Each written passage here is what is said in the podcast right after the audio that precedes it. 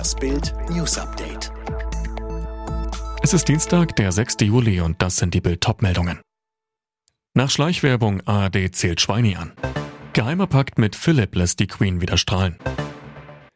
Mögliche Revision nach Urteilen im Missbrauchskomplex Münster. Bastian Schweinsteiger und die Luxusuhr. Beim Viertelfinalsieg der Engländer gegen die Ukraine hielt der ARD-Experte das Mikro mit links fest, obwohl er Rechtshänder ist. Wohl nicht grundlos, denn so war seine Uhr immer gut im TV zu sehen. Die Folge? Schweini musste wegen Schleichwerbung sogar zum ARD-Rapport. Eine Sendersprecherin sagte zu Bild, wir sind im Kontakt mit Bastian Schweinsteiger und seinem Management und haben um eine Stellungnahme zu dem Vorfall gebeten. Dabei haben wir sehr deutlich gemacht, dass die ARD gemäß ihren Richtlinien keine Form von Schleichwerbung und nicht kenntlich gemachter Produktplatzierung ihrer Protagonisten duldet. ARD zählt Schweini an. Weitere Infos gibt's auf Bild.de. Es ist ein Lächeln, das ansteckt. Vor elf Wochen verlor Queen Elizabeth die Liebe ihres Lebens. Fast 74 Jahre lang war die britische Monarchin mit ihrem Philipp verheiratet.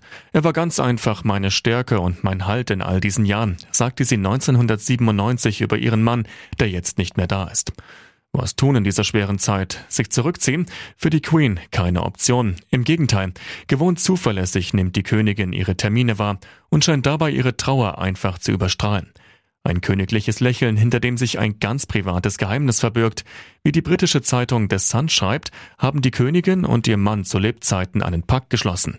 Derjenige, der einmal nach dem Tod des anderen zurückbleibt, soll nicht allzu lange trauern, sondern den Rest seines Lebens genießen. Und die Queen hält ihr Versprechen. Nach den Urteilen im Missbrauchskomplex Münster deutet sich an, dass die Verteidigung in Revision geht. Die vier Hauptangeklagten waren zu langen Haftstrafen von bis zu 14 Jahren und anschließende Sicherheitsverwahrung verurteilt worden. In der kommenden Saison dürfen die Fußballfans zurück in die Stadien. Das haben die Staatskanzleichefs der Länder beschlossen. Es gibt allerdings eine Obergrenze von 25.000 Zuschauern und die Inzidenzwerte müssen unter 35 bleiben. Das Bundesamt für IT-Sicherheit rät von einer Lösegeldzahlung nach der Hackerattacke auf einen weltweit agierenden IT-Dienstleister ab. BSI-Präsident Schönbum sagte bei NTV, jede Zahlung mache die Kriminellen noch aggressiver und locke weitere Täter an.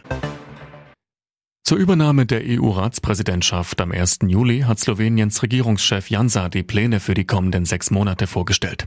Vor dem EU-Parlament in Straßburg nannte er den Kampf gegen das Coronavirus sowie einen grünen und digitalen Wandel in Europa als Schwerpunkte.